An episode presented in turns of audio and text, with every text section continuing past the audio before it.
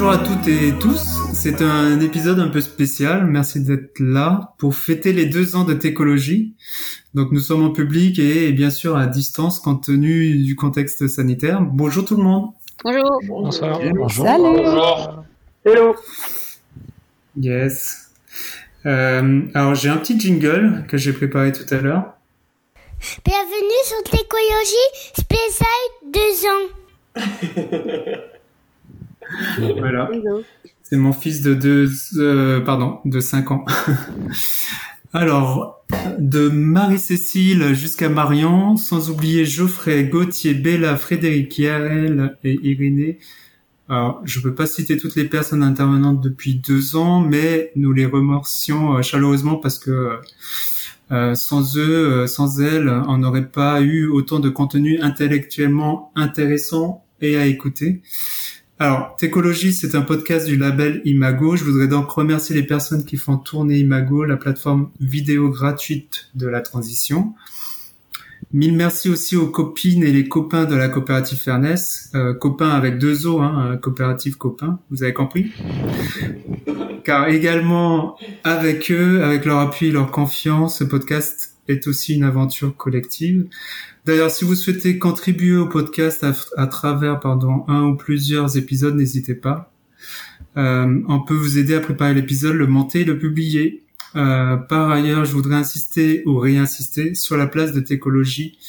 C'est un média ni technophobe, ni bien sûr technophile BA, hein, mais bien technocritique. Car aujourd'hui, comme plus que jamais, on a besoin d'avoir des débats et des réflexions sur le rôle des technologies, sur leur impacts socio-démocratiques, politiques et bien sûr environnementaux. En quelque sorte, ce podcast n'est pas neutre, c'est un acte militant, je pèse mes mots, c'est un média politique. Dans cet épisode, donc un peu spécial, on va faire un peu le bilan calmement. C'est un peu bateau, j'avoue. on va aborder différents sujets. Euh, je pose le rôle du numérique dans l'urgence climatique, comment passer à l'action, mais aussi le greenwashing. Euh, mais avant cela, je voudrais vous demander à toutes et tous quel épisode de Técologie vous a marqué ou vous a donné envie de vous mettre en action? Romain? En fait, je vais dire que c'est l'épisode qui m'a fait connaître Técologie en réalité. C'est euh, l'épisode de Jean-François euh, Fourmont qui a lancé le manifeste écologique pour les professionnels de l'informatique, qui m'a vraiment parlé et c'est comme ça finalement que j'ai commencé à m'impliquer euh, fortement euh, dans le domaine. Donc euh, c'est pas forcément, c'était pas forcément le plus intéressant, mais en tout cas c'est celui qui m'a qui m'a fait le plus changer. D'accord. Seb? Euh, ouais, Sébastien. Donc moi, j'interviens de temps en temps effectivement sur euh, Técologie. Moi, l'épisode qui m'a marqué, c'est l'un des plus récents, celui d'Yael et Irénée, parce que j'ai trouvé qu'on avait abordé le côté euh, éthique euh, de façon super intéressante. Et, voilà, donc c'était pour moi l'un des derniers épisodes qui a apporté un contenu un petit peu différent de ce qu'on faisait d'habitude. donc c'était cool. moi, j'ai pas encore eu le temps de l'écouter, mais je suis sûr que celui de Marion de Télécop euh, me donnera envie de me mettre en action puisqu'on envisage de faire un partenariat avec eux, euh, avec ma coopérative. Mais donc je suis sûr qu'il est trop bien. Ta coopérative? Common, coopérative Common, oui. D'accord. Romuald?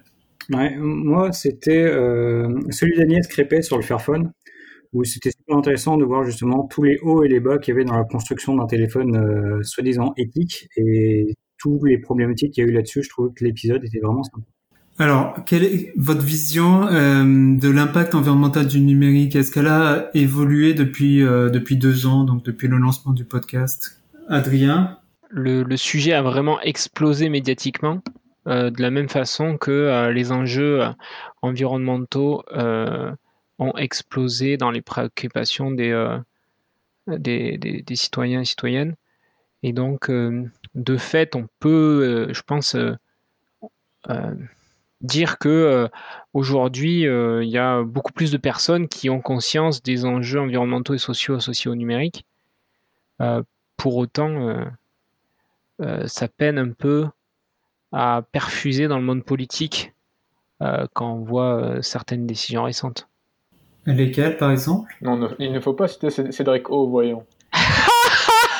Oui, effectivement. Euh, c'est sûr qu'effectivement, non, mais alors c'est sans forcément citer des hommes politiques. Ben, on va forcément être amené à parler du déploiement de la 5G, on va forcément être amené à parler de cette fuite en avant de technologie qui nous fait miroiter euh, monts, et merveilles connectés euh, comme euh, solution à notre problème, à, tous nos problèmes en fait. Donc, je pense que oui, le petit à petit la thématique se démocratise, mais comme c'est encore nouveau, ben on prend encore, enfin Enfin, je veux dire, les enjeux climatiques, on commence à en entendre parler depuis les années 70 et on en est encore à prendre des demi-mesures, euh, euh, pas du tout en phase avec les, les, enjeux auxquels on est confronté. Donc là, on pourrait se réjouir du fait qu'en deux ans, euh, le, les enjeux associés au numérique, ça commence à percer dans les médias. Mais si on est aussi véloce pour prendre des décisions en phase avec les enjeux que ce qu'on a fait par rapport à nos politiques environnementales traditionnellement, ben, il va falloir quand même continuer à se lever le matin sur euh, sur les nouveautés là de la loi AGEC, euh, l'indice de réparabilité, tout ça, c'est pour toi ça suffit pas en fait, c'est trop peu. Oui, c'est clairement trop peu. C'est-à-dire qu'en fait l'indice de réparabilité, l'indice de durabilité, c'est des mesures qui sont, euh, on va dire, qui vont dans le bon sens. Simplement, c'est encore une fois quelque part une façon de passer la patate chaude du côté du consommateur en mode bon ben alors on va donner de l'information au consommateur et du coup il va pouvoir choisir. Et donc comme il va choisir ça va modifier l'offre. Parce que comme la demande va être modifiée l'offre va se retrouver modifiée. Euh, et euh, il pourra avoir des mesures vachement plus drastiques que certains euh, qualifieraient de coercitives pour imposer des normes en fait de construction directe. Et puis si on ne fit pas la norme eh ben on peut pas mettre un produit sur le marché quoi. C'est tout. Hélène tu veux rajouter quelque chose? Oui, euh, j'étais assez d'accord avec Adrien sur le fait que ça a été euh, un peu euh, le podcast a été un peu concomitant de nos évolutions vis-à-vis de, de notre impact puisqu'on travaille dans le numérique et qu'on crée les produits du coup qui potentiellement polluent quoi. Donc faire attention à la façon dont on crée ces produits.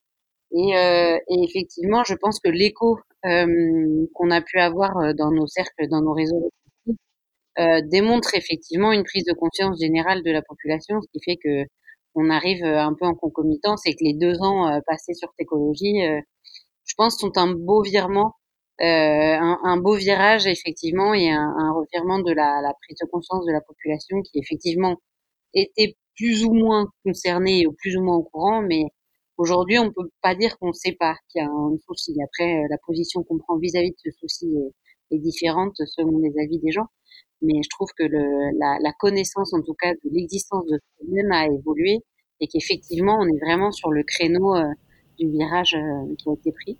Et, et du coup, euh, c'était hyper intéressant de travailler sur ça avec toi. Merci Hélène. Sébastien? Ouais, moi, je me, je me, demande justement si on n'est pas un petit peu une chambre d'écho en fait, et j'aimerais bien savoir, Adrien, toi, peut-être qui est plus exposé au monde externe à travers tes produits.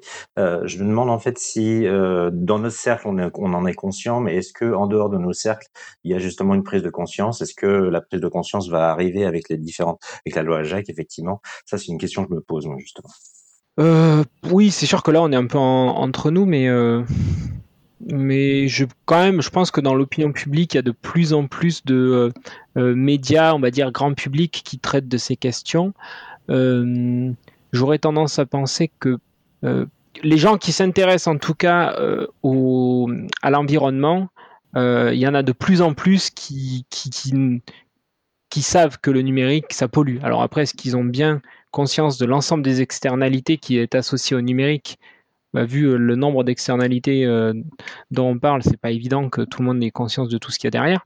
Toutefois, euh, je pense que dans la conscience collective, ça commence à, diffuser le fait que ouais, un smartphone, ça, ça, ça, a un coût, un ordinateur, c'est un coût, etc. Il y a aussi le fait que euh, on est entre guillemets aidé dans cette bataille culturelle par des acteurs euh, qui ont euh, des ressources assez fortes pour faire de la pub autour de, smartphones reconditionnés, pour ne pas citer nos amis qui font de la pub en expliquant que grâce aux économies faites sur l'achat d'un produit reconditionné, on peut se payer un voyage en avion.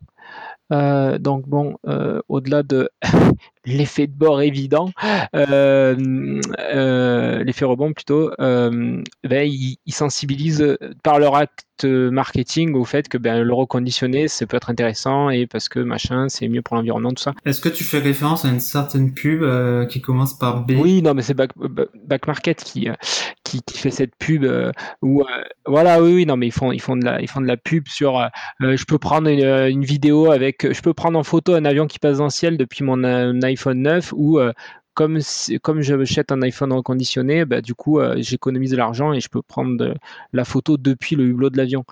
Donc bon, euh, c'est cool de faire des, des, téléphones reconditionnés, mais c'est, fin, euh, il y a des limites dans la. Sûr que c'est pas du second degré. Ben, là, peut-être, peut-être qu'il y a un second degré caché que je n'aurais pas perçu et effectivement, j'en serais fort. Ouais, il faut, faut leur demander. effectivement, je les ai pas interpellés directement alors que je les côtoie en plus, donc il faudrait que je leur pose la question à l'occasion. Mm. Ouais, c'est marrant. Je trouve pas ça euh, forcément une mauvaise chose. Je me dis que si la pub commence à s'emparer de des notions de crédit carbone, euh, des choses comme ça, on est, ça veut dire que les mentalités bougent. Oui, oui, non, mais là, là, là, en l'occurrence, c'était juste de dire, euh, j'économise de l'argent, donc je peux me payer un billet d'avion. Enfin, c'était en gros parce qu'un téléphone reconditionné, ça coûte moins cher.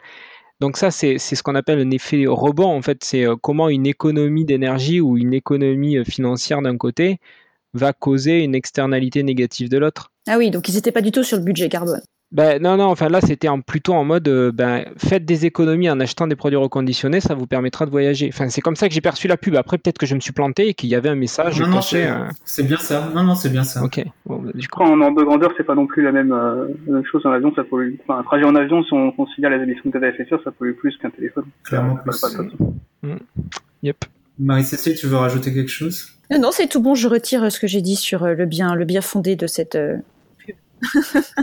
euh, Market aussi, c'est une plateforme, donc en fait, ils, ils font appel à des, des revendeurs euh, d'un peu partout, quoi. Et ça peut venir de Chine avec des clauses environnementales, euh, enfin sans clauses environnementales justement. Donc, euh, faut vraiment se méfier de ce genre de plateforme et plutôt passer par l'économie sociale et solidaire qui qui s'occupe vraiment des téléphones parce que Back Market bon, on va on va casser du sucre on va avoir les avocats sur notre dos génial euh, mais euh, ça reste une plateforme, donc ils voient pas la couleur des téléphones. En fait, ils touchent pas du tout au téléphone. En fait, euh, moi, si je si je voulais mettre, si j'ai mis ce sujet sur la table, c'était quand même pour dire que mine de rien, dans la bataille culturelle, ils permettent de indirectement sensibiliser les personnes. C'est-à-dire que comme ils démocratisent le reconditionné, eh bien, ils apportent cette question chez les personnes qu'ils touchent. Est-ce que j'ai vraiment besoin d'un téléphone neuf? Et ça, mine de rien, déjà, c'est un premier pas, c'est intéressant. Après, c'est sûr que moi, ben, forcément, euh, je vais toujours avoir tendance à mettre en avant le label Emmaüs, euh, qui vont vendre des, euh, des, téléphones reconditionnés issus du réseau Emmaüs, et, parce que ça a une, une plus-value sociale vachement plus importante que, que d'acheter ça dans une entreprise standard. quoi. Merci. À toi, Romuald. Yes. Euh, moi, je voulais dire que j'ai vu, enfin, depuis depuis deux ans, je pense que les données que j'avais sur l'éco-responsabilité, pardon, se sont bien précisées avec euh, tout ce qui sort, parce qu'on a quand même beaucoup, enfin, on a de plus en plus d'infos là-dessus. Euh, je voulais répondre à Seb aussi là-dessus sur le grand public. Je donne des cours aussi, notamment en INSA, en université sur ces problématiques-là. Et il faut savoir que les étudiants, ils sont déjà ultra, ultra motivés et ont déjà conscience de toutes ces problématiques-là et ils veulent aller directement dans l'action et pas euh, sur la compréhension générale euh, de, des problématiques et des impacts numériques parce qu'ils les connaissent déjà. Et quand j'ai compris ça, je me suis trouvé super idiot. Les générations futures ont conscience de, du fait que le numérique c'est polluant et que mine on fasse bien. Mais par contre, les générations, les nôtres et celles d'avant, ben, on n'a quasiment rien à foutre. Et ça, c'est un peu dur. Euh, je voulais aussi qu'on ce que disait Adrien sur le fait euh, de Bad Market, par exemple, qui, enfin, qui faisait pas les choses correctement clean. Et je trouve que de plus en plus, on manque énormément de cohérence là-dessus. Et c'est le maître mot que j'ai en ce moment avec le numérique responsable et l'éco-conception. C'est que par exemple, on voit des, on voit des Orange ou compagnie ou Bouygues qui commencent à faire de la pub sur les bons gestes à adopter pour être un peu plus éco-responsable avec le numérique. Mais par contre, qui proposent des forfaits, on va dire, où on a un nouveau portable tous les 24 mois. Et c'est pas super green, ni cool, ni éthique, ni responsable, ni cohérent euh, de faire ce genre d'action-là. Euh, Romain, tu voudrais réagir? Donc, je, je, suis en phase avec ce que tout le monde a dit sur le, la prise de conscience collective euh, qu'on qu constate, hein. mais j'arrive malheureusement pas à, à, me réjouir autant que vous parce que en parallèle, ce que je constate, c'est que depuis que je, je, travaille et que je creuse euh, le sujet de l'impact euh, environnemental du numérique, c'est que je découvre des choses tous les jours et je m'aperçois que, que ce que je croyais vrai euh, il y a un an euh, est pas totalement faux, mais pas loin quoi. Euh, et, et, du coup, bah, finalement, les gens qui qui se contentent de d'apprendre euh, par rapport aux médias mainstream euh, ont toujours euh, pas mal de retard. Et, et finalement, bah, quand, on, quand on sait ce qui importe, bah, on se rend compte que bah, sont tellement en retard que ça sert pas à grand chose finalement cette prise de conscience. Et, et l'autre point qui me frustre un peu, c'est que c'est qu'au même rythme qu'on arrive à faire prendre conscience aux gens de cet impact du numérique, on a la plupart des gros acteurs du, du numérique notamment les, les GAFAM, qui, euh, qui font croire à la terre entière que euh, c'est possible d'être, d'avoir des data centers qui sont neutres en, en émissions de gaz à effet de serre. Euh, et du coup, bah, ça finalement, c'est, pas mal parce que l'utilisateur qui a, qui a une, grosse dissonance cognitive qui, qui fait que il prend conscience de l'impact et il se dit, euh, bah non, euh, faut, faut que j'essaye d'arrêter d'utiliser ce, ce genre de service. Bah, il suffit qu'il ait un message comme ça pour se dire, ah bah non, c'est bon, en fait, si je mets mes données chez, chez Google, euh, c'est neutre en carbone, donc, donc je peux y aller et, et ça leur donne une bonne excuse pour, pour ne pas s'en soucier. Donc voilà, je, je, désolé, je fais un peu le rabat-joie, mais euh, mais je voulais je voulais noter ces points-là. En fait, ce que tu dis, c'est que le, le d'être euh, de manière, enfin, on peut être sobre, mais être sur des services peu éthiques, en fait, grosso modo. Donc. Ouais, bah après, après, on, on, on l'abordera peut-être euh, plus, plus, tard, mais c'est vrai que quand on quand, quand, on voit la complexité du sujet, on se rend compte qu'en réalité euh, le, le, la seule solution dont, dont on est sûr qu'elle est efficace, c'est d'être sobre au maximum. Quoi. Et euh... Tu disais, tu disais au début de ton intervention que ta vision de, du numérique, de l'impact du numérique a changé, c'est-à-dire c'était surévalué, c'est ou c'était complètement bah, c'est mal évalué? C'est ouais, c'est assez, assez, mal évalué euh, parce que parce que tu parles des de, de, des rapports du Shift Project par, notamment peut-être? Par exemple. Euh, en fait, on se rend compte qu'on a, vraiment euh, euh, trop peu de, données pour, euh, pour raisonner. Et finalement, on a des études qui se basent sur des études, qui se basent elles-mêmes sur d'autres études, et on oublie les hypothèses qui ont été prises par chacune de ces études pour raisonner. Et à la fin, on a des, des calculs qui, qui sont vraiment avec des marges d'erreur colossales sur des calculs qu'on a pu réaliser on voit qu'on a des facteurs euh, euh, 200 euh, d'erreur. Donc, euh, donc finalement, ça ne veut plus vraiment rien dire quand on en arrive à ces marges d'erreur. Et, et, et, et, honnêtement, les, les conclusions qu'on arrive à tirer aujourd'hui, je suis toujours pas convaincu qu'elles soient que ce soit vraiment les bonnes. C'est juste que bah, au fur et à mesure qu'on affine les données, on arrive à, à, à toujours plus de précision, on arrive à, à, se dire que tel tel type d'asset va plus impacter qu'un autre, mais euh, mais on se base toujours sur sur des études dont on n'a aucune certitude que les euh, que les données euh, sont, sont véritablement bonnes. Donc c'est euh, c'est ça qui fait que c'est compliqué. Merci Romain. On va donner la parole à Thomas qui est pas encore intervenu. Tu veux te présenter aussi en quelques mots Thomas? Eh ben en quelques mots, je suis designer et prof de design. Et plus ça évolue, plus je pense aller vers le, être plus prof que, que designer. Euh, en deux ans, ma, ma, mon rapport à la tech a aussi, a, aussi énormément changé. Euh, je, il y a deux ans, je concentrais mes questionnements sur la soute, sur euh, la technologie pure pour savoir euh, euh, connaître son impact et savoir comment on pourrait la transformer. Et, et je me suis rendu compte qu'en fait que, j'allais avoir du mal à avoir un vrai impact sur la transformation du secteur euh, en se limitant à ça. Parce que certes il y a une évolution culturelle de plus en plus de gens que je croise dans des startups euh, que je dans lequel je collabore ou que je, je avec, qui je croise un chemin, euh, il y a plus en plus de gens qui sont intéressés, qui se posent des questions et qui vont, mais en fait il n'y a pas réellement de transformation. Et mon évolution à moi, elle est allée de s'intéresser plus, de plus en plus aux organisations qui font de la tech qu'à la technologie euh, en tant que telle. Et que si on veut transformer des choses, il faut euh, peut-être essayer d'avoir une vision plus politique, plus globale, plus globalisante, où on essaye de voir euh, complètement tout l'écosystème pour savoir si une organisation qui fait de la tech euh, finalement a un avenir et si euh, le mieux ce serait pas de fermer cette cette entreprise, ce service, mais pour les entreprises qui n'ont pas envie de fermer, bah, comment penser globalement à à faire en sorte que l'organisation puisse puisse être résiliente, être euh, soutenable. Euh, je sors un peu de la technologie euh, stricto sensu pour aller voir peut-être plus du côté de la science des organisations, quoi. Ça me fait penser euh, aux travaux d'Alexandre Monin à ce sujet, peut-être. Eh ben, en, effet, euh, parce que au titre d'enseignement, mais je peux en dire deux mots, mais je pense que Marie-Cécile est plus euh, adaptée, mais euh, je, je, je, contribue un tout petit peu dans un master euh, qui s'appelle Master Science Stratégie Design pour l'Anthropocène, qui est porté par l'école de commerce de Clermont-Ferrand et Strat, euh, le campus à Lyon, qui vise à former des cadres supérieurs à la redirection écologique.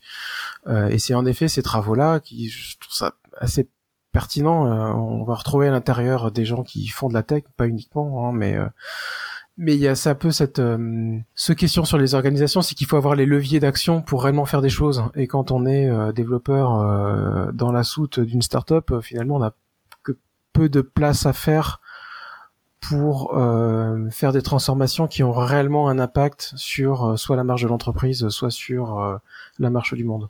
Gauthier, à toi, tu voudrais réagir? Non, c'était aussi pour vous rappeler que maintenant, sur la page d'accueil de Google, ils affichent qu'ils sont neutres en carbone depuis 2007. Je sais vous avez vu ce petit ajout qui arrive la semaine dernière. Ah bah c'est dans l'air du temps, c'est magnifique. Il me semble. J'ai vu plutôt le, le, leur condamnation qu'ils devaient mettre aussi sur euh, la page d'accueil. Ils sont neutres en carbone euh, depuis 2007 euh, en, en, en, intégrant uniquement la, la consommation d'électricité en réalité. Ça, ça, ça, intègre que le scope 2 et et ils le disent dans leur rapport qu'ils n'intègrent pas le, la fabrication des équipements parce que bien évidemment quand on s'appelle Google, ça, ça, ça, ça n'émet pas du tout de gaz à effet de serre, la fabrication de leurs serveurs. Ça plomberait un petit peu le bilan quand même. Euh, comme ça, avec, euh, avec la pluie et le vent. oui, puis en fait, euh, après, c'est un vaste, un vaste sujet, mais beaucoup de GAFAM vont devenir euh, neutres en carbone parce qu'ils achètent des obligations d'énergie propre à côté, mais ils continuent à consommer des énergies carbone dans tous les cas. Et euh, pour rejoindre ce que disait Alex, euh, Romain, il faut quand même se dire que c'est la recherche en train de se faire. Quoi, hein. Ça va encore évoluer, pour moi, ça va encore évoluer énormément, hein, tout ce qu'on est en train de faire aujourd'hui, enfin d'ici 5 ans. Hein les données vont plus être les mêmes du tout. Enfin, peut-être peut-être peut déjà qu'il y aura des données. Être assez incroyable. Et, euh, et du coup, ça, ça, a quand même beaucoup, beaucoup évolué. Donc moi, je suis assez humble par rapport à ça, je me dis, bon, bah, on avance doucement et puis on essaie de savoir vraiment là où, là où ça commence à mordre. Hein, mais euh, la recherche, c'est temps long, quoi. Donc, faudra attendre. Hop, bah, il y a plusieurs trucs sur lesquels je voulais réagir, mais justement là sur la notion de temps long euh, de la recherche. effectivement, les, les, les études, elles sont difficile à, stabiliser parce que c'est un domaine qui est, on va dire, un peu émergent si, par, au regard de, d'autres domaines. Euh, toutefois, au doigt mouillé, euh, on a l'impression quand même qu'il faut tendre vers une forme de sobriété. Donc euh, le fait qu'il n'y ait pas encore un consensus scientifique pour savoir vers quel, quel est le meilleur levier d'action, moi, j'aurais tendance à dire, ben, allons-y euh, à fond sur la sobriété, sur tous les leviers, et puis dans le lot, il y en aura bien un qui fonctionnera, quoi. Et puis après, euh, sur euh, Google et leur neutralité carbone, s'ils commencent à intégrer une partie de l'impact de leur première source de financement, à savoir la pub, dans leur impact, ben, peut-être qu'on en reparlera mais je pense pas qu'ils intègrent quel est l'impact carbone du fait qu'ils diffusent de la pub quoi. Il n'y a même pas besoin d'aller jusque là, hein. comme on disait juste avant, déjà rien que s'ils intégraient le, l'impact de la fabrication du, du matériel qu'ils utilisent et, des bâtiments dans lesquels ils hébergent des data centers, ça, ça, ça changerait tout. Et euh... Je rajouterais aussi l'obsolescence d'Android. C'était justement le sujet avec Agnès Crépé euh, sur le Fairphone en fait. L'obsolescence des versions d'Android amène à la casse euh, des, des, des centaines de milliers de téléphones et, tu connais très bien le sujet, Adrien. C'est pourquoi Fairphone existe finalement. Yes. Le, le problème, c'est qu'aujourd'hui, il n'y a pas vraiment de standard, il n'y a pas de, de réglementation euh, basée sur des standards. Et donc, bah, chacun peut dire à peu près ce qu'il veut, quoi.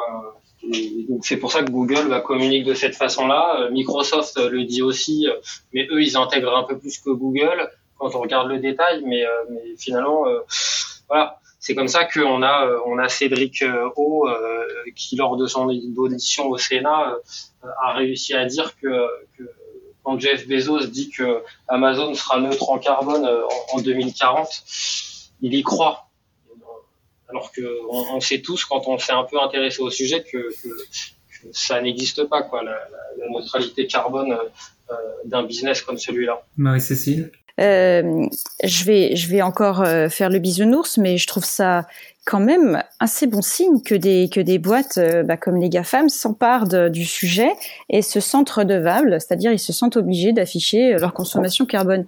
C'est un petit peu euh, du même type de changement que, que, les potentiels pubs, même si je m'étais trompée sur le, le, le fond de l'histoire, mais euh, voilà, euh, comme tout à l'heure on parlait des usages et du fait qu'avoir un téléphone reconditionné, ça, ça va devenir la norme et ça va plus être socialement répréhensible.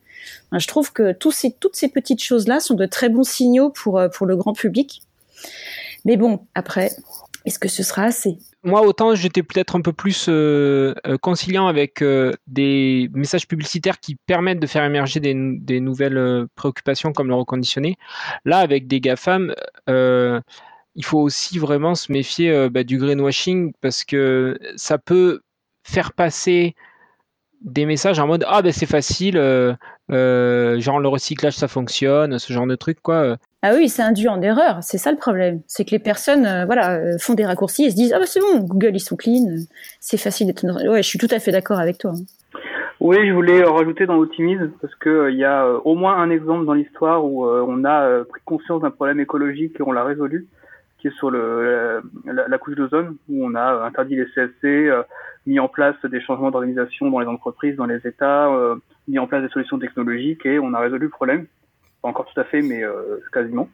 Et euh, donc il, est, il est possible que, euh, bon, c'est en général pas ce qu'on voit pour les, les, différentes crises écologiques, mais c'est possible de d'avoir des solutions qui sont déployées. On l'a déjà fait. Donc pourquoi pas cette fois? Mais finalement, la couche d'ozone, c'était un tout petit problème face à, à, ce qui nous attend au final, non? C'est pas les énergies fossiles, c'est sûr. Sur les énergies fossiles et sur justement la course en avant, que ce soit technologique ou, énergétique. Euh, c'est pas toujours pour des bonnes raisons, mais il y a quand même beaucoup, de plus en plus de gens qui se disent est-ce qu'on est vraiment obligé d'avoir la 5G Est-ce qu'on est, euh, est-ce qu'on veut vraiment avoir telle nouvelle technologie qui sort? Donc c'est pas toujours pour des bonnes raisons qu'ils les refusent, mais euh, mais il y a quand même un pas encore un débat démocratique, mais mais un, genre de débat qui commence à se créer et et on n'est plus dans l'optique soit au niveau du grand public, au niveau des gouvernements, ça reste encore compliqué, mais au niveau du grand public, on n'est plus dans le, le côté où euh, toute technologie est forcément bonne et euh, la technologie a solution à tous les problèmes. Gauthier? Une question que soulève tout ce qu'on dit depuis tout à l'heure,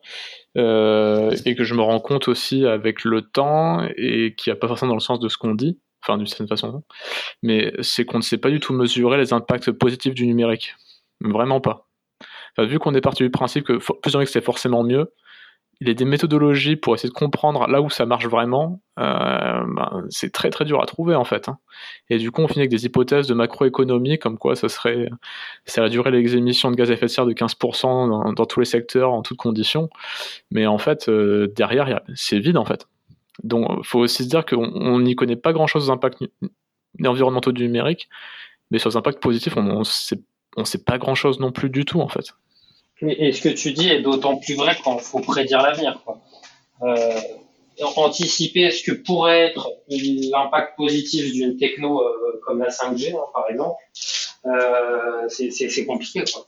Même si sur le papier, on sait qu'il y, a des économies d'énergie euh, à, à, bande passante équivalente, mais, c'est quasi impossible. Et c'est vrai sur toutes les technos en réalité. Il faut quand même décider si on y va ou si on n'y va pas pour pour chaque innovation. Et c'est vrai que c'est là qu'est la, la, grosse difficulté, à mon avis, pour, pour les pouvoirs publics. Ah oui, bon, c'est qu'il y a aussi un, enfin, je pense qu'il y a un, une vraie problématique. Enfin, moi, je vois plus sur ce que j'ai pu voir, enfin sur ce que j'ai pu faire avec la 5G, c'est que les autorités publiques, que ce soit au niveau local ou national, euh, ne savent pas forcément bien comprendre ce qu'est la technologie, d'un point de vue plus de sciences sociales, et, euh, et malheureusement savent de moins en moins en débattre. Enfin, il y a une vraie problématique où on ne sait pas du tout débattre de l'arrivée d'un système technologique dans un groupe social. Euh, et du coup, ben, enfin, même au niveau de la présidence, enfin, quand on est, quand on est, quand on est renvoyé au statut d'amiche, si on n'est pas d'accord, c'est-à-dire que le débat n'existe pas en fait. C'est une vraie question hein, d'avoir un niveau culturel euh, suffisant pour pouvoir débattre euh, de manière constructive d'un sujet. C'est c'est super compliqué. On a du mal à en faire avec la 5G euh, qui est à quelques semaines, quelques mois d'un déploiement. Euh, et en fait, on aurait pour pour le cas de la 5G, on aurait dû faire, on aurait pu avoir ce débat il y a plusieurs années quand la technologie était en cours de développement. Il faut euh, huit ans pour que pour entre chaque génération. Euh, donc c'est pas au moment où la technologie est arrivée, enfin le, travail est arrivé à sa fin qu'il fallait en discuter. On aurait dû être en capacité d'en discuter il y a plusieurs années. Donc collectivement et les décideurs d'avoir les informations et la capacité de se projeter sur les usages dans plusieurs années. C'est quand même super galère quoi. Ça justement, c'est pas un manque de transparence euh, de, la part des autorités ou de l'Arcep ou enfin de, de, des producteurs de des équipements euh, de, ces technologies. En fait, j'ai l'impression qu'il y a un manque de transparence et il y a et c'est voulu en fait de de pas ouvrir le débat justement parce que euh, sur les questions environnementales, sociales, ça peut leur être euh, préjudiciable, non?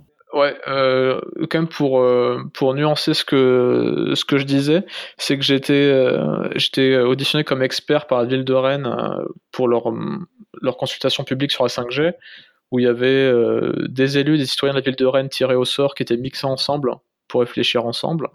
Et donc du coup j'étais auditionné sur la partie euh, énergie environnement. Il y avait aussi Hugues euh, du Shift. Et en fait, ce qui m'a fait extrêmement plaisir, c'est de voir ces citoyens lambda, enfin des citoyens de Rennes, hein, tirés au hasard, qui découvrent un sujet et qui prennent un plaisir fou à le comprendre.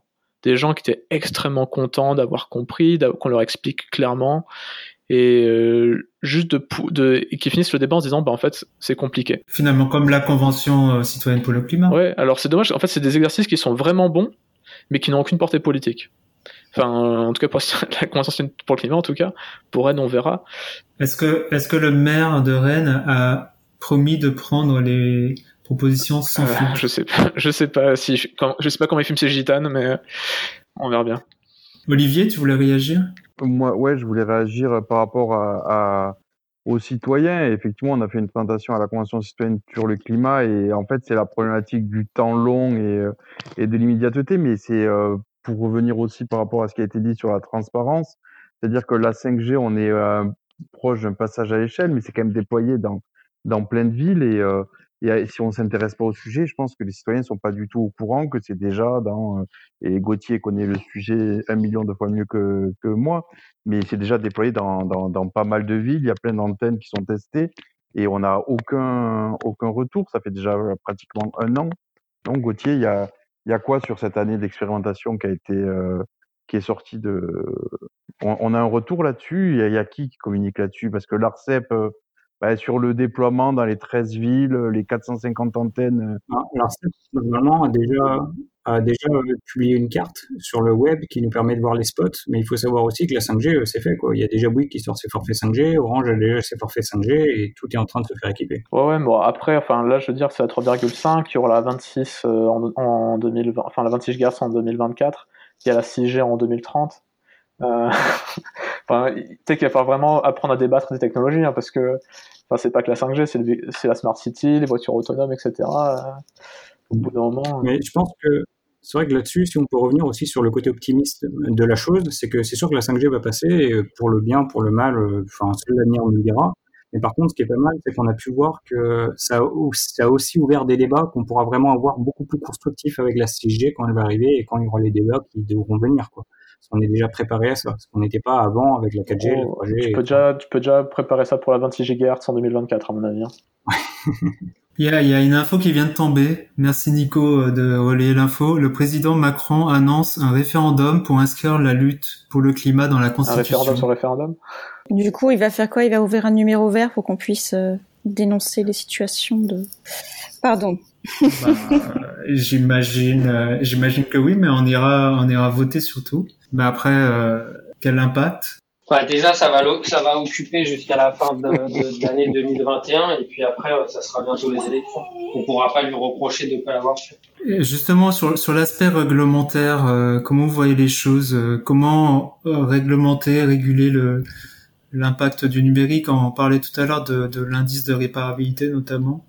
Est-ce que vous voyez d'autres choses qui peut qui peut être fait, Raphaël? Ouais, en fait, inscrire quelque chose dans la Constitution, ça a un impact euh, parce que on peut, il y a les ce qu'on appelle les QPC, les questions primaires de constitutionnalité, je crois, où en fait n'importe quel citoyen, alors il y a des conditions, il faut être assez nombreux, etc., mais il y a ou être appuyé par des élus, mais en fait il y a moyen de demander euh, au Conseil constitutionnel si une loi est constitutionnelle, même après qu'elle soit votée.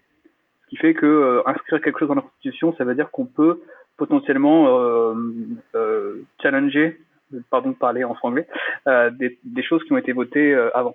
C'est potentiellement important. Alors là, je me permets de rebondir au vol, mais vu à quel point la Macronie nous enfume sur euh, les mesures qui sortent de la CCC, je serais quand même euh, susceptible d'être un peu vigilant sur euh, cette annonce de référendum. De, je l'ai vu passer aussi, hein, cette de modification de la Constitution là, parce que le diable, le diable se cache dans les détails. À tous les coups, ça va être un truc dans le style, oui, oui, on va réglementer la pub sur la SUV, ne vous inquiétez pas. Et puis on, voit qu'en fait, il modifie le pourcentage de, il modifie le poids des SUV et que ça représente peanuts des, SUV qui sont réellement mis sur le marché. Donc, donc euh, enfin là, il est 22h05. Euh, le Macron a fait son discours il y a moins d'une heure. Laissons-nous le temps d'analyser ce qu'il a sorti avant de dire que ça va être utile ou pas. CCC pour Convention citoyenne pour le climat. Merci Adrien. Olivier, oui? Euh, oui, moi en fait, ce que je voulais dire, c'est que déjà depuis 2005, il y a une loi constitutionnelle qui a rentré dans les préambules de la Constitution euh, la charte de l'environnement. Et euh, dans certains articles, il est marqué que justement la préservation de l'environnement devait être recherchée coûte que coûte. Et, et pourtant, on voit que ces problématiques ont du, on met du temps à infuser. voilà, donc il faut quand même faire attention à tous ces effets d'annonce qui sont, à mon avis, pas du tout dans une logique de temps long, mais dans une logique d'immédiateté et de, et de logique euh, politicienne. Électoraliste. Romain? Alors, ouais, donc déjà, déjà par rapport euh, à, à, la Constitution, en fait, on a déjà euh, quelque chose d'important dans notre Constitution, c'est le principe de précaution. Je suis pas un grand fan du principe de précaution, parce que je trouve que ça freine beaucoup trop de choses mais on l'a et en réalité, on pourrait déjà l'utiliser pour pas mal de, choses qui est susceptible d'impacter l'environnement. euh, ensuite, tu parlais de, la réglementation. Euh, qu'est-ce que qu'est-ce qu'on peut faire pour réglementer l'impact environnemental? Le, le, premier truc, c'est que euh, en réalité, pour, pour réglementer, faut, faut, faut définir des standards, faut être capable de mesurer des choses, enfin, faut quantifier les choses généralement. Et, et aujourd'hui, on ne sait pas faire. Donc, euh, donc c'est très dur aujourd'hui de, de, réglementer, mais, euh, mais le travail qui a été fait euh, par le Sénat, je, je, je chambre régulièrement euh, Cédric O et, euh, et, et tout, euh, tout le gouvernement quand, quand il, il, se positionne sur le, sur le numérique. Hein, Mounir Majoubi avant Cédric O, je le chambrais aussi. mais, mais là, il faut quand même admettre que le Sénat a fait un super boulot cette année dans, dans ce qu'ils ont proposé. Il y a vraiment des bonnes choses leur rapport d'information pour une transition numérique écologique. Il y a surtout un, gros focus sur l'enseignement et la documentation des utilisateurs, des nouvelles générations. Euh, ils proposent de créer un observatoire de recherche. Et, ça, franchement, je trouve ça vraiment bien. Ils, ont enfin, ils proposent de, de et d'ailleurs, ça c'est proposé aussi dans le projet de loi, des crédits d'impôt pour les TPE, les PME, euh, pour réaliser euh, de la mesure d'impact. Euh, donc il y a quand même des, bonnes choses qui sont faites, même si on va dire qu'on n'en est pas au stade où on réglemente pour contrôler, quoi, parce qu'on n'a pas encore les moyens de contrôler vu qu'on ne sait pas mesurer. Ils ont fait un bon travail au Sénat, en effet, mais ils ont aussi auditionné les bonnes personnes. Euh, il y a plusieurs choses en fait qui sont qui vont être intéressantes au niveau de la réglementation.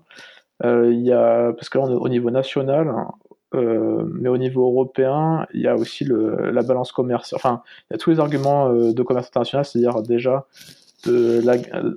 qu'on se fasse gréver une balance commerciale parce qu'on importe quasiment une grande partie des équipements électroniques, qu'il y a peu de production intra-européenne, mine de rien, que aussi euh, les émissions importées euh, des équipements électroniques, enfin les équipements, les équipements électroniques qui rentrent en France, enfin qui sont utilisés en France, 90% sont des émissions importées. Donc en fait, à terme, si on veut réellement réduire la, on, va, dire l'enveloppe carbone par Français par an, euh, il y, a trois, il y a trois points euh, prioritaires. C'est le premier, c'est l'agriculture, deuxième, c'est l'énergie, troisième, c'est numérique. En termes d'émissions importées, je parle.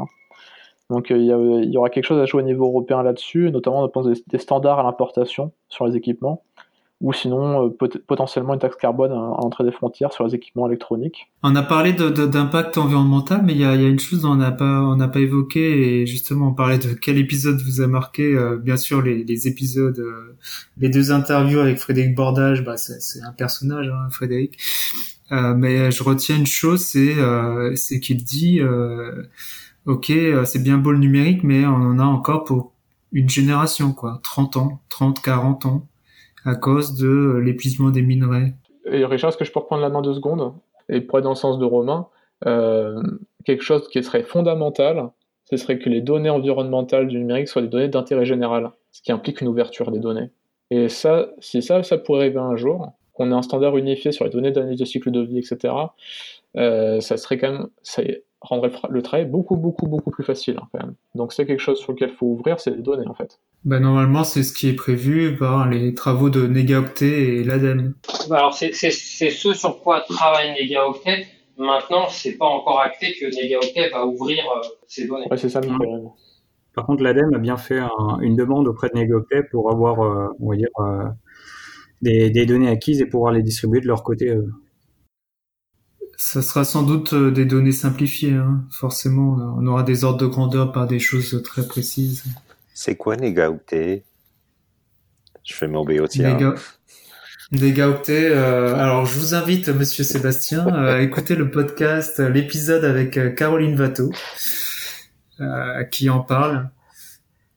Du coup, euh, on mettra le lien. Donc Negaoctet, c'est un projet de recherche mené par le consortium avec Julie Orgelet, Caroline Vato, Frédéric Bordage, sur la mesure de l'empreinte environnementale du numérique à l'aide d'une démarche d'analyse de cycle de vie et euh, l'ADEME a chargé Negaoctet de euh, d'établir un, un, référentiel, une méthodologie pour euh, notamment répondre à l'article 13.3, pour être précis, de la loi AGEC sur l'empreinte carbone sur ta facture Internet notamment, et globalement d'avoir une méthodologie globale pour mesurer un système informatique, euh, la box dans ton salon ou ton frigo connecté. Un service numérique, pour reprendre leur, leur terminologie. Exactement, ouais. Thomas, tu voulais réagir? Ouais, je voulais réagir. L'ouverture des données, ça nous permettra de faire quelque chose qui est, euh, je pense, très important, c'est de d'avoir accès à la globalité euh, des à la globalité des choses. Euh, si on met des, des normes qui capent certaines certains facteurs, on peut peut-être avoir un un effet un peu pervers, c'est qu'on se concentre sur euh, sur certains détails, on voit pas la globalité. Euh, j'imagine que dans ces derniers mois, les services de visio ont, explosé et donc les, les, données transitées ont explosé. Euh, donc on peut voir ça comme quelque chose de parfaitement dangereux et négatif, mais peut-être que d'une manière globale, il y a eu un, un, un transfert de pollution de, de, du véhicule et des infrastructures vers le numérique. Euh, et que je pense que c'est qu'avec un accès assez large à des données qu'on pourrait avoir une vision globale de là où il faut euh, serrer des vis et là où il faut évoluer, il faut évoluer quoi. Non, je voulais, je voulais juste euh, proposer, comme j'ai, pas présenté euh, ce que je faisais euh, et qu'on parle de, de référentiel de données. On en, on en fera un épisode et, bah éventuellement, mais en tout cas, en tout cas, euh, je voulais dire que on, a lancé un groupe de travail euh, qui s'appelle Boa Vista, euh, dont l'objectif est, entre autres de de publier un référentiel de données qui sera en open data et sur lequel on espère avoir le plus de contributions possible. Donc voilà, donc c'est il y a Negaoctet, on ne sait pas s'ils vont ouvrir leurs données. en tout cas, nous, sur Boavista, on n'aura peut-être pas des données aussi fines et, et aussi larges, mais, mais en tout cas, ça sera ouvert. Je crois que Marie-Cécile, tu dois, tu dois nous quitter. Est-ce que tu peux quand même réagir sur, sur une question? Je voudrais ton avis et vos, avis à tous euh, sur vos rêves. Où est-ce que vous imaginez le numérique dans, dans 10 ans? Ouh là là. Euh, comment j'imagine le numérique dans 10 ans? Pour ma part, euh, qui suis designer hein, qui m'intéresse au numérique et qui, euh, comme Thomas, ben, j'enseigne aussi et j'essaie de sensibiliser les étudiants et les étudiantes à, non seulement l'impact du numérique parce qu'eux ils sont complètement béats devant la technologie, mais aussi sur l'impact sur leur vie, euh, la d'économie d'attention, tout ça, enfin bon bref. Et pour moi, les, enfin, le numérique dans 10 ans ou dans 15 ans ou dans 30 ans, euh, je le verrais bien beaucoup plus résilient. Alors je sais que c'est un mot qui est utilisé à tort et à travers et que en ce moment, il ne veut plus dire grand-chose, mais je sais pas, il y a, y a, un côté euh, euh, empowerment et reprise de conscience de, de, du grand public. Euh, je verrais bien un numérique qui, qui est un petit peu plus bricolage, un peu plus MacGyver, un peu plus comme disait euh, euh, comme disait Gauthier, qui était content de voir que des personnes lambda de la société civile sont capables de s'approprier des sujets et quand ils les ont compris ressentent vraiment une motivation, une satisfaction. Parce que ce qui me ferait plaisir, c'est que dans dix ans, on arrive aussi à ce niveau de, de, de prise de conscience et de prise d'action au niveau du numérique. Euh, pas que des sujets de société, enfin comme la 5G quand euh, quand il y a des consultations, quand des villes veulent bien le faire. Donc je le je le verrai plus comme ça. Après, un plus capacitant.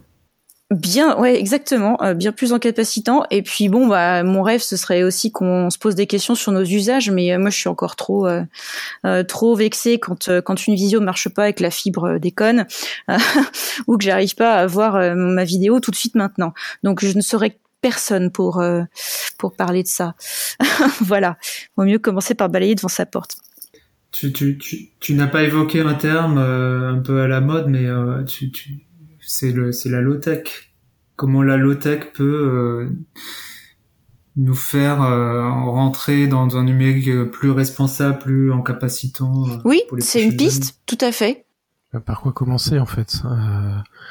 La question du, du, du, web dans 10 ans, euh, de la tech dans 10 ans, peut-être pas que du web. Hein. Euh, euh, J'imagine volontiers, euh, enfin, peut-être quelque chose de, enfin, le, terme est galvaudé, mais c'est plus, résilient. Euh, là, on a une concentration de, de, ressources dans un nombre toujours plus limité d'acteurs qui fait qu'on perd en résilience. Aujourd'hui, euh, Google est tombé euh, pendant quelques minutes et c'était la panique en fait. Euh, plein de startups n'ont pas pu bosser. ça, me semble complètement absurde. donc j'espère qu'on va revenir vers un chemin de plus de résilience, de plus de, de plus de maîtrise. et du coup, comment on enseigne ça? Moi, je le vois dans ma pratique d'enseignant. je mène donc j'enseigne le design d'interaction euh, et je sors de design de d'interactivité du, design d'interface et j'amène, j'essaye d'amener les étudiants vers un, un, design de la complexité. C'est comment faire en sorte que les usagers fassent preuve d'intelligence dans des situations complexes.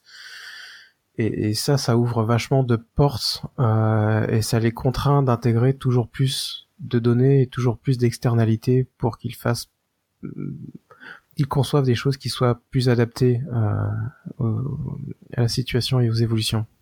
Merci Thomas. Aurélie, tu veux rajouter quelque chose? Oui, en fait, je voulais dire euh, sur les tout ce qui est enseignement et formation, ce qui me semble important aussi, c'est euh, bah, ce que je vois autour de moi en entreprise. Je pense que ce qui serait essentiel aussi, c'est de, bah, de former les employés. Alors, pas qu'au niveau du numérique, hein, globalement sur les enjeux climatiques, euh, environnementaux et sociétaux, parce que c'est souvent c'est quand même ça reste réservé à la RSE ou euh, pour le numérique à la à la DSI ou euh, et et je pense que presque ça devrait être obligatoire en fait de, de fournir des formations pour pour les pour les, les salariés sur leur spécificité de métier au niveau de, de l'environnement entre autres. Et, et, donc sur sur les compétences, bah, tout ce qui est analyse de cycle de vie, bien sûr, éco-conception, au niveau du design, design systémique. Il y, a, il, y a, aussi le modèle économique à questionner. Ah oui, complètement, ouais. Alors, moi, ce qui peut-être été le plus utile, euh, histoire des techniques, anthropologie des techniques. Euh, sans ça, c'est compliqué vraiment de, de, de, bien. Enfin, il me semble en tout cas, sans ça, c'est difficile de bien saisir la question et surtout euh, expliquer pourquoi la technique, c'est pas neutre. Parce que ça, mine de rien, si déjà deux parties qui discutent sont sur deux positions différentes, et s'il y en a un qui croit que la technique c'est neutre, c'est très très très très dur d'arriver à, une discussion qui soit fertile en fait. Hein. Et euh, enfin du coup, mais c'est ce que je recommande auprès à tous les gens que, auprès de qui j'enseigne, c'est lisez sur les techniques. Vous vous rendrez compte que c'est le bordel tout le temps en fait, que c'est pas une voie unique, que ça va pas dans un seul sens, ça part dans tous les sens, ça recule, ça avance, ça, ça se disperse, et que si on croit qu'il n'y a qu'une seule façon d'avancer, qu'il n'y a qu'un seul type de progrès, et qu'une seule direction, ben, c'est qu'on fait vraiment violence à l'histoire et à toute la recherche qui a été faite sur le sujet quand même. Justement, à ce sujet, ça me fait penser euh, aux, enjeux actuels, justement, euh, euh, les atteintes à la démocratie, euh, notamment avec le numérique. Hein, on, pense euh, au projet de loi sécurité globale. qui permettra la surveillance par drone, de diffuser, exploiter les images mobiles des, enfin les, les caméras mobiles qui sont accrochées euh, aux flics, au CRS, euh, et aussi euh, d'interdire forcément fameux article 24, d'interdire de filmer les forces de l'ordre. Qu'est-ce que vous en pensez? Est-ce que où est-ce qu'on va par rapport à cette dérive sécuritaire, mêlant un peu d'atteinte à la démocratie et cédant des technologies numériques? Romain? Ouais, en fait, moi, je vais, je vais, je vais peut-être choquer du monde en, disant ça, mais, euh, mais en réalité, euh, je, pense que, euh, que notre démocratie, elle souffre de, de trop de liberté dans le numérique, justement. En fait, quand on voit ce qui se passe aujourd'hui, les, réseaux sociaux et donc le numérique, ils sont pour beaucoup. Euh, parce que parce qu'en fait on est dans des systèmes euh, démocratiques où, on a un suffrage euh, universel, notamment en France. Euh, donc euh, il faut convaincre un maximum de gens de voter d'une façon ou d'une autre, et on utilise tous les moyens à notre disposition. Aujourd'hui, le meilleur moyen à la disposition des gens qui ont envie d'être au pouvoir, c'est les réseaux sociaux.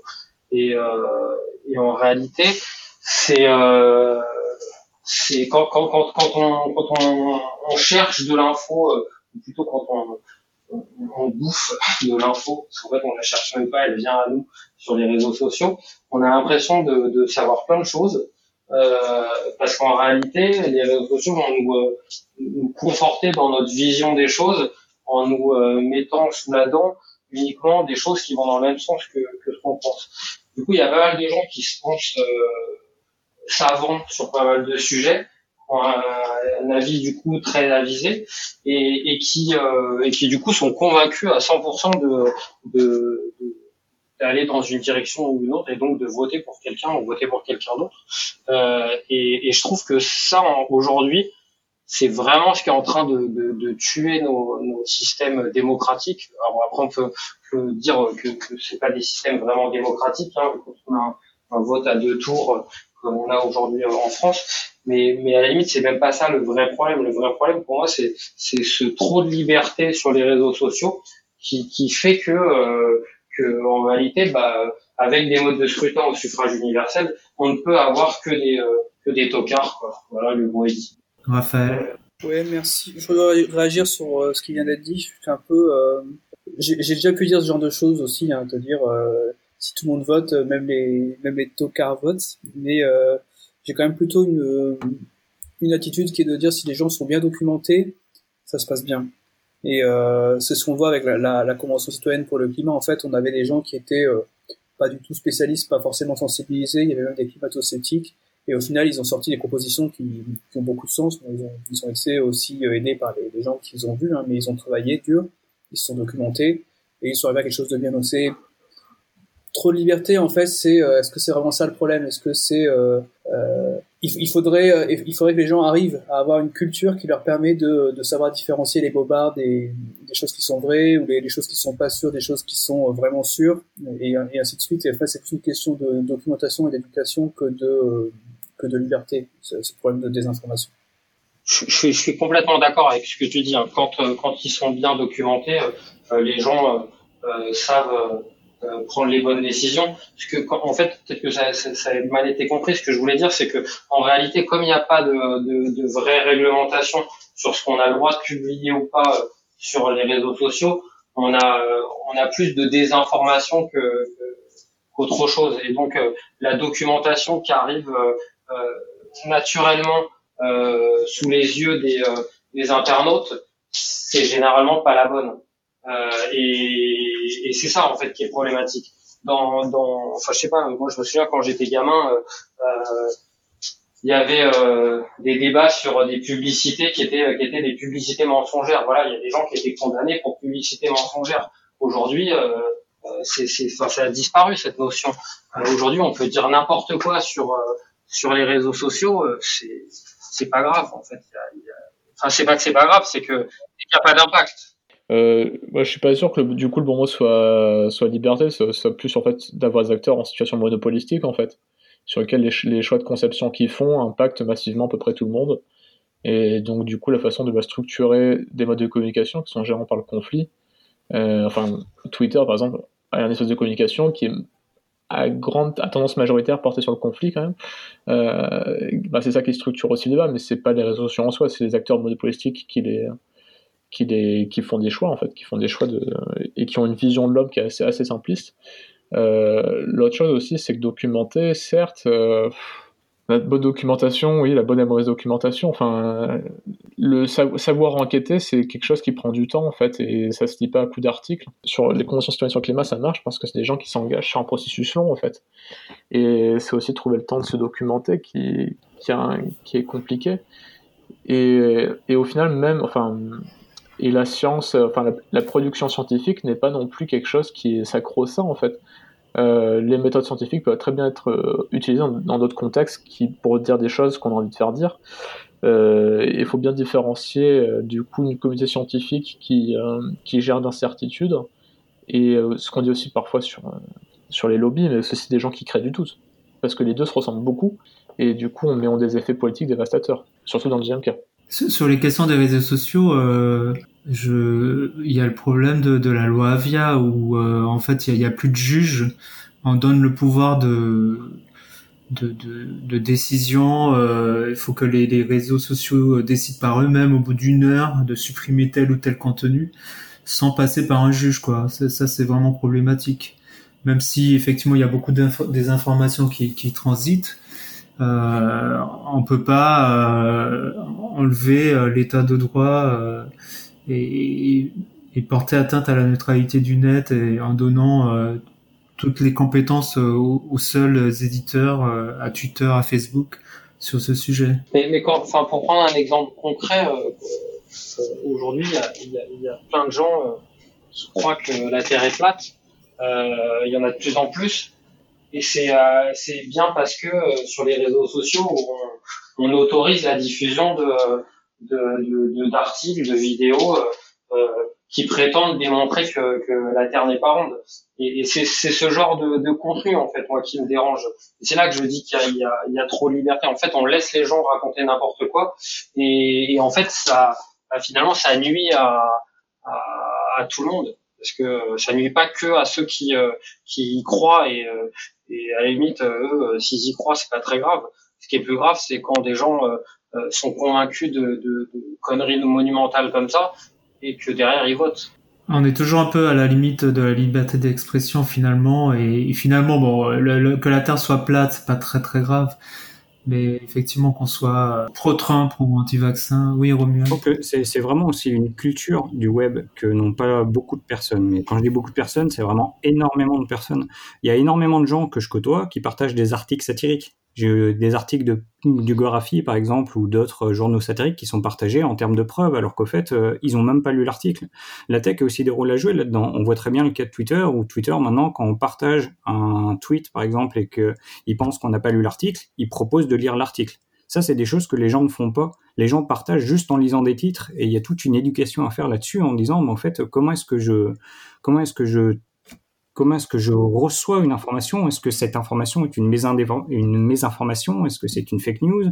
Est-ce que c'est de la désinformation? Est-ce que c'est de l'information satirique? Est-ce que c'est autre chose? Où est-ce que provient cette information? Qui est-ce qui l'a écrit? Tout ce petit travail de recherche qui nécessite quelques secondes, ben, personne ne le fait parce que personne n'est au courant de comment fonctionne le numérique en quelque sorte. Personne n'a conscience qu'au fait, euh, écrire un blog, ça prend 10 secondes. Un blog euh, fait de fausses informations, on peut le faire en une heure on peut écrire énormément de fausses informations très très très rapidement sur Internet. Et il y a vraiment, on veut dire, toute une culture à remettre euh, en cause aussi pour faire que les gens se documentent sur les articles qu'ils partagent et qu'ils lisent. Je voudrais bien que euh, Hélène, si tu es toujours là, euh, sur, la, question de, de dérive sécuritaire, peut-être parler d'un un peu en Elatech notamment. Bah oui, effectivement. Nous après, on est euh, sur le, le, mouvement la tech, donc l'association qui a été montée, euh, enfin, qui a d'abord été mobilisée après la, la, réforme des retraites en particulier, et, euh, et qui là aujourd'hui se concrétise sous forme d'une association. L'idée effectivement, c'est de faire passer non pas seulement la responsabilité. Alors c'est vrai que d'un côté, c'est souvent les utilisateurs. Je trouve que le pendant, euh, qui à mon sens n'est pas forcément la solution non plus, c'est la réglementation. Et euh, il y a quand même d'autres acteurs qui sont les travailleurs et les travailleuses du numérique, qui aujourd'hui fabriquent en fait les outils et qui ont euh, non pas une responsabilité et ils sont pas euh, les responsables complètement, mais qui ont une un pouvoir en tout cas une capacité d'action qui aujourd'hui est pas forcément vraiment utilisée. Et, euh, et, et le, le, but de On est la tech, effectivement, c'était d'ouvrir cet espace de, de, de, dialogue et en tout cas de, de soutien pour euh, des gens qui se posent des questions, qui se sentent pas forcément hyper en adéquation avec les outils qu'ils sont en train de développer, notamment sur les justement bah, potentiellement les, algorithmes qui analyseront les images des drones, par exemple. voilà. L'idée étant de se dire, euh, même si moi en tant que développeur, je suis pas forcément euh, capable de, de, renverser le système, au moins poser la question sur la table, dire attention, est-ce que vous êtes sûr que ceci est vraiment éthique et responsable, euh, mettre le sujet face à nos clients, euh, face, euh, par exemple, je sais pas, on, a pas mal d'exemples sur le, le, Discord dont on est la tech où on discute. Il y en a qui sont, par exemple, dans des agences de pub, qui sont dans des grosses SS2I, qui vont passer les journées à mettre des trackers dans tous les sens. Bon, bah, ils amènent le, le, débat en fait. Et le fait, à mon avis, de d'avoir différents axes euh, d'attaque pour euh, réguler, effectivement, je pense que le, le côté euh, trop de liberté dans la tech euh, dont parlait Romain est assez vrai. Que la, la, régulation se fera pas, à mon avis, seulement par le haut, se fera pas forcément par les utilisateurs. Uniquement, doit passer par l'éducation, ça c'est évident, mais que nous, en tant que travailleurs du numérique, on a aussi le moyen de euh, mettre les pieds dans le plat et, euh, et en tout cas de, de si ce n'est de forcer nos clients à prendre des, des, des, décisions, euh, au moins de leur dire quoi, et au moins de, de à chaque fois qu'on rencontre cette ces cas de figure, euh, le pointer. D'être un lanceur d'alerte en quelque sorte. Ouais, c'est ça, mais c'est pas vraiment. Enfin, alors lanceur d'alerte, c'est de, de, de, questionner, de questionner au moins. Euh... Et de se rendre compte qu'il y a toute une échelle en fait du cycle de vie de la data, le cycle de vie de la, naissance et le cycle de vie du numérique aujourd'hui. Et en fait, on a tous, mais euh, que ce soit des designers, des PO, euh, la, création de ces outils-là, parce qu'on est dans ce secteur et qu'on on, on construit des outils euh, sur n'importe quel type de plateforme euh, on peut avoir effectivement potentiellement des alertes à remonter, que ce soit d'un point de vue euh, d'éco-conception, donc ça on commence à, savoir comment euh, minimiser l'impact du numérique sur l'environnement et, du coup comment effectivement donner des pistes. Excuse-moi, mais l'éco-conception pour quel business aussi? Parce que la question derrière ça, c'est aussi la redirection de nos emplois en fait, notamment bah, vu que bon, c'est vrai que vu le contexte euh, sanitaire et aussi économique, euh, peut-être qu'on a même dans la dans, l'écosystème euh, technique, l'écosystème des développeurs, c'est peut-être un peu plus compliqué aujourd'hui, mais c'est vrai qu'avant la crise sanitaire, on avait clairement le choix de l'employeur. Donc aujourd'hui, est-ce qu'on a toujours ce choix-là et est-ce que on peut justement laisser en plan, c'est un peu le, sujet du qui manifeste. Oui, mais est-ce qu'on a, est-ce qu'on a tous le choix? C'est-à-dire qu'en fait, je pense qu'il y a aussi euh, quand même différents profils dans la tech. Euh, on parle beaucoup de euh, toute la génération de, de reconvertis, de, de, convertis au numérique qui sont sur le marché. Ce que je voulais dire, c'est aussi est-ce que il est, est-ce qu'il serait pas temps justement avec notamment le réveil écologique euh, l'association Réveil écologique aussi, donc de, de, de, de, rediriger nos emplois vers euh, une économie euh, entre guillemets alternative, mais qui devrait qui devrait être la norme. Oui, qui soit capable d'anticiper le, le, le, virage. Ça, là-dessus, je, suis tout à fait d'accord avec toi. Euh, maintenant, euh, c'est cette économie-là, elle, ça passera par le fait qu'effectivement, potentiellement, si on a le choix, on va choisir une entreprise qui sera plutôt en, en, correspondance avec ce type de valeur qu'une autre. Quitte à être moins rémunéré. Tout, oui, mais après, euh, l'abaissement la, du niveau de vie euh, ira peut-être avec l'abaissement de la consommation et on peut changer ses objectifs aussi, c'est-à-dire gagner plein d'argent pour en faire quoi. Euh, peut-être que gagner ce dont on a vraiment besoin, c'est une autre façon de, de, se, de, se, repenser son salaire aussi et, et son rapport au travail. Mais la question, moi, je pense aussi à toutes les personnes qui aujourd'hui n'ont pas forcément les moyens, même dans le secteur du numérique, d'avoir le luxe de se payer euh, 15, 15 propositions d'emploi et euh, de, de pouvoir se dire bon bah moi je démissionne parce que de toute façon demain matin je retrouve un nouveau boulot. Je pense que c'est une réalité pour certains euh, qui aujourd'hui ont assez d'expérience pour être euh, courtisés et avoir euh, le choix. je pense que c'est pas le cas de tout le monde et que même si c'est pas le cas pour certains, en fait, poser la question dans les ateliers, dans euh, les équipes de développement, euh, mettre les sujets sur la table, c'est pas le risque ultime.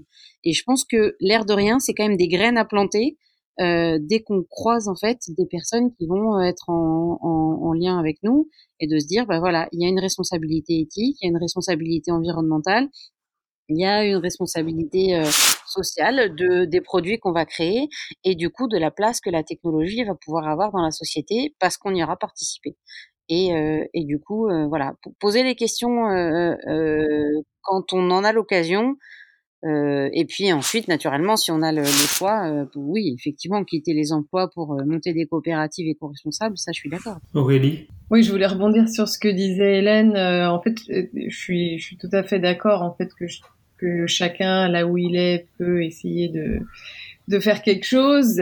Euh, le problème, c'est que je pense qu'il y a beaucoup de gens qui sont dans leur dans leur bah, dans leur bulle de travail, qui voient pas en fait les solutions ou les les autres pistes qu'ils pourraient euh, vers lesquelles ils pourraient aller. En fait, c'est pour ça que je parlais des, des du, d'éducation presque obligatoire de, des, des salariés euh, sur euh, les enjeux environnementaux et autres parce que parce que justement en fait c'est c'est que c'est qu'ils ont une, une visière qui fait qu'ils peuvent qu'ils peuvent pas voir les, les options qui qui sont disponibles. Je, je voulais revenir sur sur un point qu'a évoqué euh, Hélène euh, et que je trouve on n'a pas assez euh, mentionné depuis le début de l'enregistrement elle a parlé de l'éducation.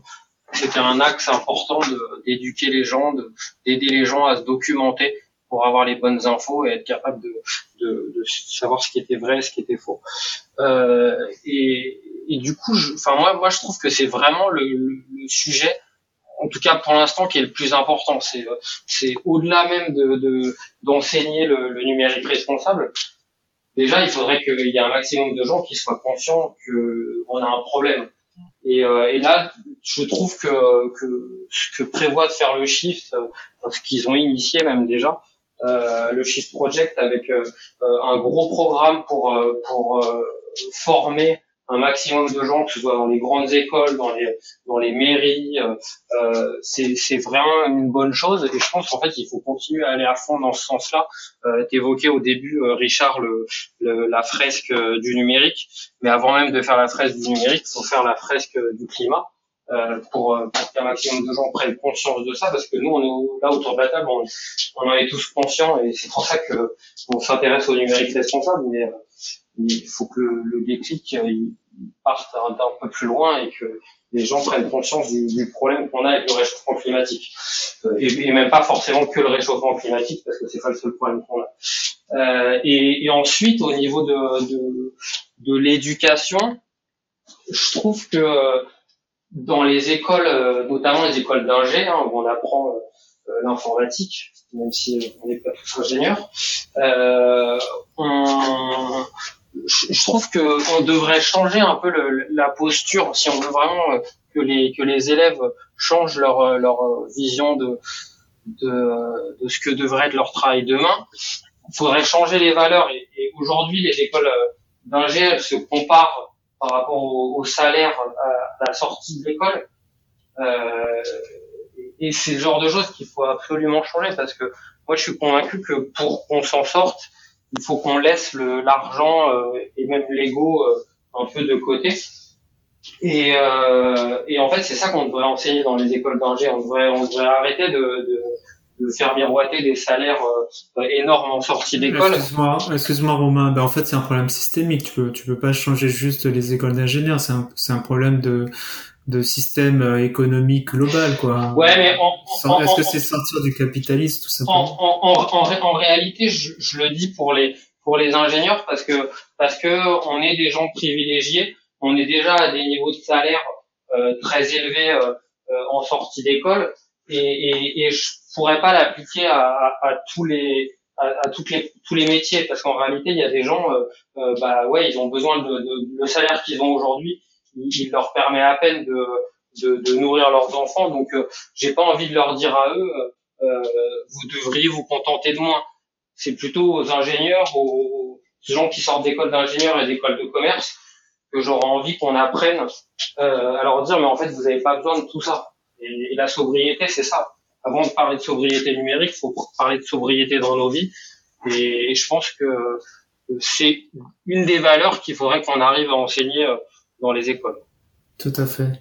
Euh, tu parlais du Shift Project, il y a aussi euh, les shifters qui ont lancé euh, Shift Your Job, justement, comme je disais tout à l'heure, de pour aider à la redirection euh, de l'emploi vers des secteurs qui sont plus respectueux de, de, de, la planète et de l'humain. Thomas, tu voulais, tu voulais réagir à toi? Ouais, c'était pour ramener le, le, justement la notion de redirection écologique, euh, parce que ça, je pense que ça résonne avec ce qu'on, ce dont on parle. Parmi les freins qu'il y a à la redirection, il y a des gens qui, euh, il n'y a pas uniquement des gens qui vont nier les faits, les, les, les données scientifiques, mais il y a aussi des gens qui sont dans la sidération parce que eux-mêmes vont s'effondrer euh, à court terme, euh, parce que leur emploi va disparaître, parce que euh, ils n'ont pas pris un chemin qui leur permet de rebondir facilement parce qu'ils sont mis devant le fait accompli.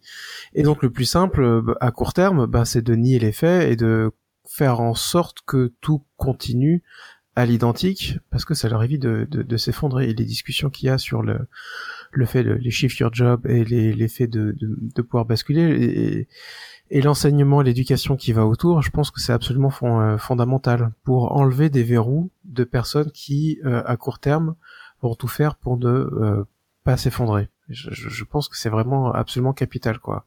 Et c'est peut-être vrai, pour rebondir à ce qui était dit avant, que c'est c'est plus simple de changer de, de voie quand on a un, un bagage euh, soit financier, soit intellectuel. Euh, c'est toujours plus simple d'embrasser des, des, changements de, de, direction que quand on est euh, avec un, un, boulot euh, plus précaire et que on est on a un peu en permanence le couteau sous la gorge. Quoi. Merci Thomas. Euh, je, je, vous propose qu'on termine, il se fait tard. Euh, une dernière question, euh, un peu plus légère. À quoi repère-t-on du greenwashing numérique? Il est vert. Il est vert? Ouais. Il est déjà. Il y a gris dedans. Mais quand c'est vert, ça n'est pas mûr. Non, il y a forcément un arbre. Ça parle de CO2. Il y a le mot green. CO2, t'es, t'es sûr? Peut-être ça, ça parle de, de réduction de consommation d'électricité, ouais, d'électricité. Ça parle, ça parle que d'électricité, ça parle que d'usage. Ça parle de mail. De, de, y a, Ça parle de mail. de neutral, neutral. Le, le bon greenwashing, c'est une entreprise qui vend du verre sans être cohérente avec elle-même.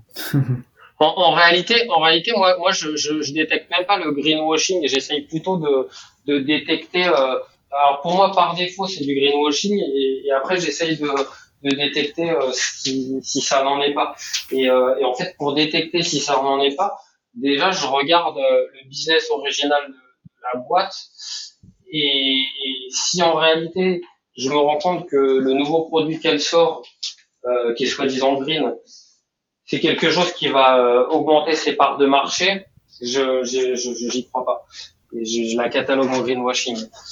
Je me trompe rarement généralement en faisant, en faisant ça. Tu, tu veux dire qu'en fait, euh, le- une entreprise green ne doit pas être dans une logique euh, croissantiste. Exactement. Après, il y a, il y a différentes façons de, de gérer ça. Après, moi, ce que, ce que j'aimais bien, c'était euh, ce que, je, ce que je donne souvent comme exemple. C'est que ça portait une bonne intention, mais du coup, c'est complètement raté. Par manque, et du coup, par manque d'éducation des, des équipes, c'est euh, le site danois, là, Organic Basics, où en gros, euh, euh, l'expérience utilisateur de leur site se modifie en fonction de l'intensité carbone de l'électricité qui alimente leur serveur.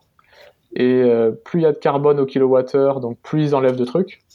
Et moins il y a de carbone au kilowattheure, plus ils ajoutent de trucs. Et du coup, je montrais ça avec à Françoise Berthoud à Déco Info. Ils disaient que c'est assez, incroyable parce qu'en fait, ils ont réussi à incarner le- l'effet rebond du numérique. Euh, où finalement, du coup, dès, qu'- dès que, le- dès qu'il y a moins de kilo, dès que le, le kilowattheure est moins carboné, du coup, ils, ils consomment plus de kilowattheure.